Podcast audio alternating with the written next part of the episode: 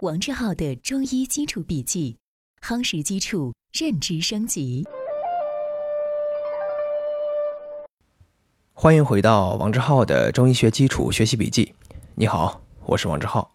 首先，我们来看今天的知识要点：一、肝主宣泄，血液正常运行也必须依赖于全身气机的通畅。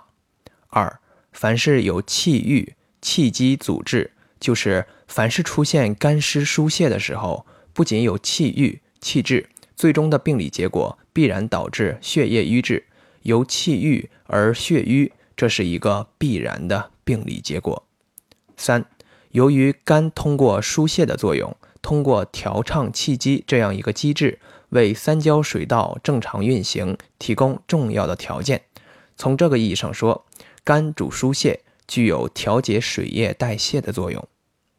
以上是本节笔记的知识要点，下面进入正文部分。上一节我们讲述了肝主疏泄的具体生理作用：一、调节精神情志；二、促进消化吸收。下面我接着往下讲肝主疏泄的具体生理作用。第三，它能够维持气血运行。一、肝主疏泄的机制。肝主疏泄的功能通过什么样的机制来维持人体内的气血运行呢？一、气。肝主疏泄的功能怎样能够保证气在人体上下内外不断的进行升降出入呢？气机运行正常，保证了人体各个脏腑上下内外升降出入全都正常。气机是气的一种运动，气机升降出入正常，就意味着气的运行正常。肝主疏泄作用。通过调节气机，保证全身各脏腑经络气机升降出入运行正常。就这个意义讲，肝主疏泄功能能维持或者调节气在全身的运行。那么，为什么说它能够维持血液的运行呢？血液的生成和运行与五脏都密切相关。我们前面讲了心主血脉，又讲了肺主心行血、脾统血，这里面又讲到肝主疏泄，能参与血液的调节。在这里。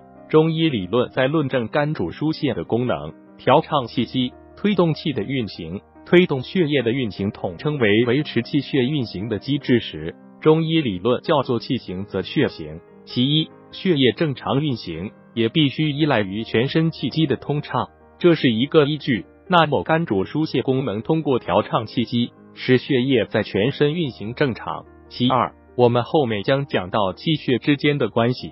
气有推动血液循行的作用，叫做气行则血行。那么肝主疏泄的功能，通过调整全身的气机，使气运行通畅，从而促进血液在全身运行通畅。就这个意义讲，肝主疏泄功能具有维持气血运行的生理作用。中医理论将肝这样一种功能抽象出来一个结论，叫气行则血行。这个结论就把肝主疏泄功能维持气血运行这个理论讲出来了。在病理状态下，肝的疏泄功能失常，必然影响气血运行。由此又得出来一个结论原理，叫气滞则血停。这一个原理在理论上说明了全身气机调畅是气血运行的一个重要条件。其中，肝主疏泄的功能是保证气血运行的一个重要的机制。在病理情况下。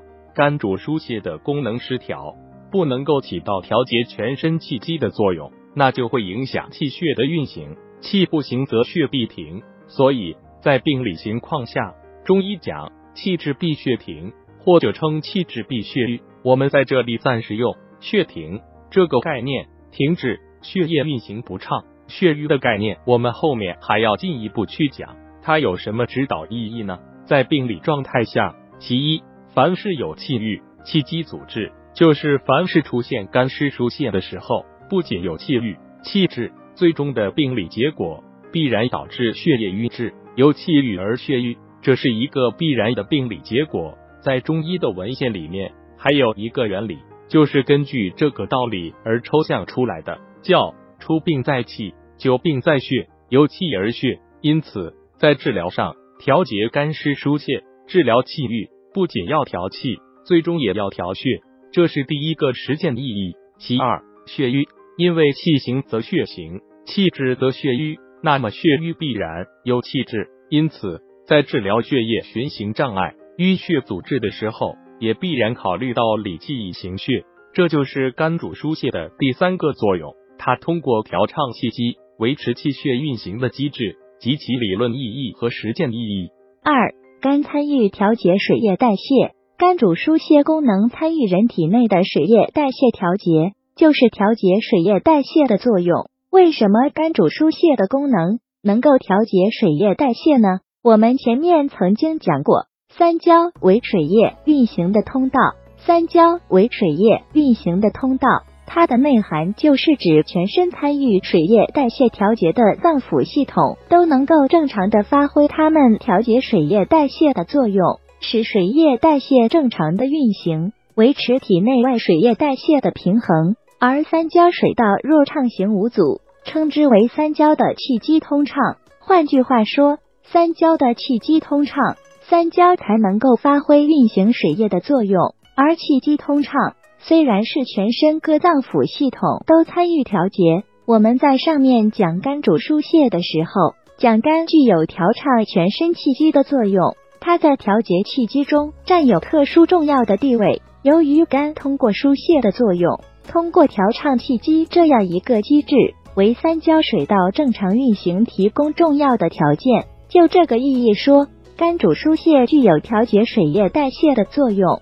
根据这样一个作用，中医学又概括出一个原理，叫气行则水行，反之叫气滞则水停。这一个原理不仅在理论上解释了肝通过调畅气机对水液代谢的调节作用，而且在实践上也有重要的指导意义。中医学治疗水肿有一个非常著名的理论。叫理气以治水，这个理论它的依据就是源于肝主疏泄功能，通过调畅气机调节水液代谢这样一个作用和原理。因此，中医治疗水肿的时候，无论是阳水还是阴水，无论在何脏何腑，都考虑到调气。同学们将来学习方剂学以及内科学时，如果感兴趣。可以将凡是治疗水肿的方剂统统收集起来，你去分析归纳。任何一个方剂里面的药物组成都有理气的作用，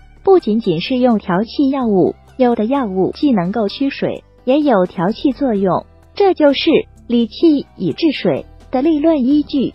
以上是今天的正文部分，为了方便我们的共同学习。我将今天的主要内容绘制成了一幅思维导图，请你试着先不看文稿，仅通过思维导图回想我们本节笔记的内容，然后翻看文稿中的知识要点和正文内容，把自己没有掌握的知识点对应落实，将学到的新知附着在思维导图上，印在脑海里。好，这是本节笔记的第三个部分——思维导图部分。今天本节笔记留给你的思考提示。肝是怎样调节生殖机能的？肝藏血的作用体现在哪三个方面？